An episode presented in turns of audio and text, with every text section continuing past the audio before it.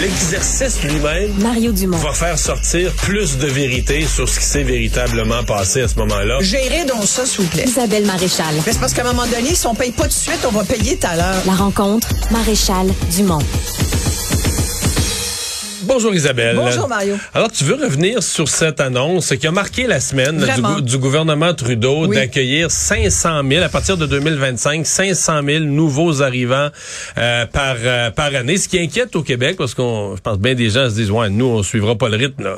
Oui, exactement. Et pourquoi? Parce que on dit ben ça va combler nos besoins de main d'œuvre, ce qui est un faux prétexte finalement, parce que il y a plein d'études euh, qui confirment que l'arrivée massive d'immigrants, ça a un impact relativement faible finalement sur la pénurie de main d'œuvre. C'est pas parce que tu reçois 100 000 immigrants de plus que ça va te faire 100 000 personnes de moins sur ta liste d'emplois à combler. Pi- Pierre Fortin qui a fait un peu la démonstration, il dit, dit, oui, ça fait des gens qui comblent des emplois, mais ils ont des enfants. Ça prend un prof de plus, ça prend une, garde, euh, une garderie, une place en à garderie fait. de plus.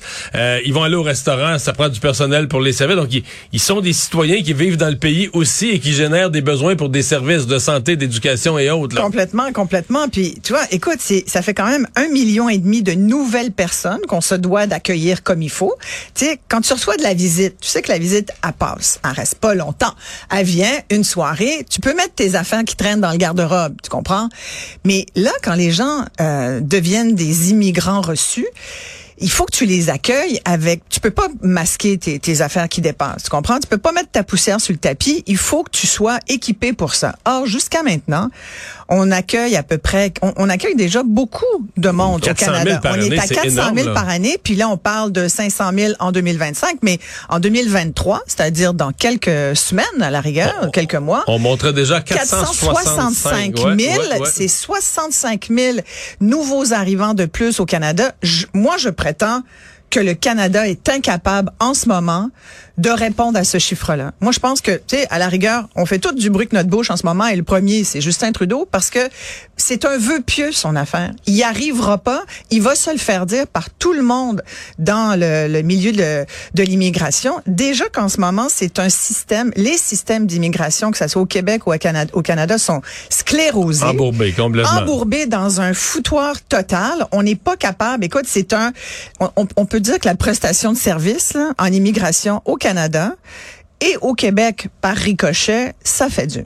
Alors. Là, on veut augmenter ce nombre-là sous des faux prétextes. Et, et c'est vrai mais, que... mais on pourrait aussi parler des, de tous les autres services, d'éducation, de logement.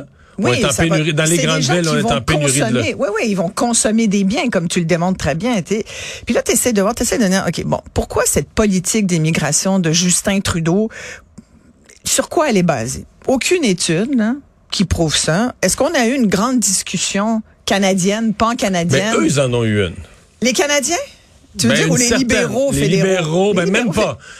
Des libéraux, euh, je sais que tu veux me parler du Ben, Century Initiative. là. Voilà, parce que là, c'est ça. Mais ça, personne connaît ça. c'est Ben, moi, peut-être l'affaire la plus... J'ai écrit là-dessus pour le journal de demain, je te donne un Ah, scoop. c'est vrai? Parce que je pense que c'est l'affaire la plus inconnue et peut-être la plus influente qu'on a au Canada. Écoute, je, vous- je- moi j'ai vu ça, j'ai dit voyons, c'est quoi ça, The Century Initiative, ok? Puis c'est c'est vraiment euh, et puis je lisais d'ailleurs qu'il y avait Rodrigue Tremblay, qui est un ancien ministre de l'Industrie et du Commerce sous René Lévesque, évidemment du Parti québécois, qui disait, là ça fait deux papiers qu'il écrit dans les journaux là, depuis les, les dernières semaines et en particulier ces derniers jours, où il dit pourquoi il faut absolument rejeter ce projet de tripler la population du Canada d'ici 2100. Ouais, parce que disons, Parce le, que projet, l'objectif. le projet, c'est 100 millions en 2100. 100 millions de Canadiens Voilà. en 2100. Voilà. Puis on est 38 présentement. Donc, Exactement. presque triplé la population en, soi- en, en 77 ans. Et, je me suis dit, c'est quoi cette bibite-là?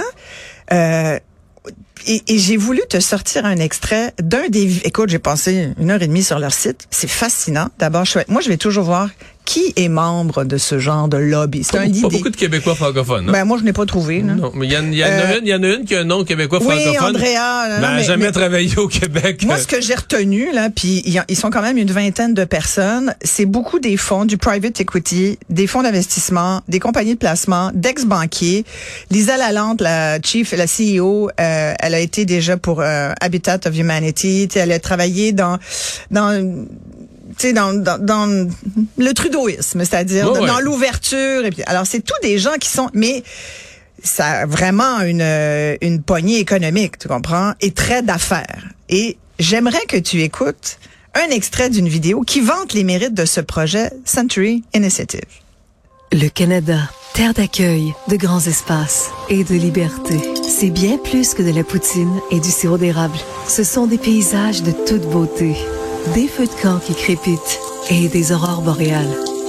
Nous sommes des artistes, des chercheurs, des athlètes et des explorateurs. Nous sommes aussi des innovateurs Je qui pleure, faisons la renommée Tu veux-tu du une guimauve? Je pleure. Oh, attends, regarde les lucioles. Oh, la licorne.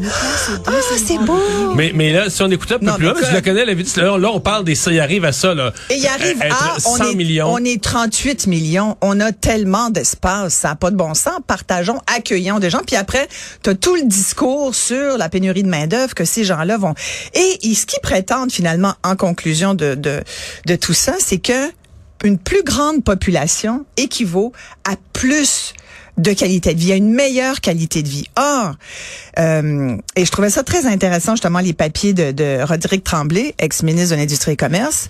Évidemment, c'est un nationaliste, c'est un péquiste, là. mais quand même, c'est aussi un économiste, qui économiste enseigne aussi. à l'université.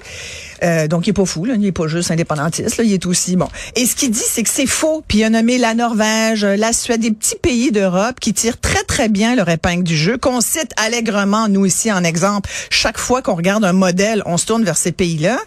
On n'arrête pas de dire on devrait s'en inspirer. C'est des pays qui sont des tout petits pays. Tu comprends? Qui ne cherchent pas à grandir. D'abord parce qu'ils pourraient pas, parce que là, ils n'ont pas autant d'espace qu'on a au Canada. C'est vrai qu'on est un grand pays, mais faut-il le remplir sans bon sens? C'est ça la question qu'on doit se poser. Moi, je pense qu'il faut qu'ils nous demandent notre avis et puis que ça peut pas être laissé, cette décision-là, à des gens d'affaires uniquement.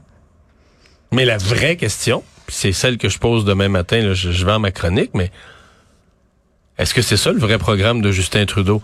Quand Justin Trudeau nous présente un programme politique aux élections avec euh, je vais payer votre camping puis une subvention pour ceci, pour cela, est-ce qu'on se fait hypnotiser par un petit pendule qu'on nous passe d'en face, là, tu comprends? Ben oui. Alors que le vrai programme, c'est l'initiative du siècle de- d'augmenter la population à 100 millions pour 2100. Donc, ce qui veut dire que le 500 000, c'est pas encore assez en passant. hein. C'est- Non, c'est- ben oui, ça va et- être un million d'immigrants par année à un certain point pour, pour arriver au, au- Et, nombre. et là. puisque tu me ramènes à la politique globale d'immigration de Justin Trudeau, c'est moi sincèrement, je la trouve incompréhensible et injustifiable en ce moment sur les bases de données qu'on a.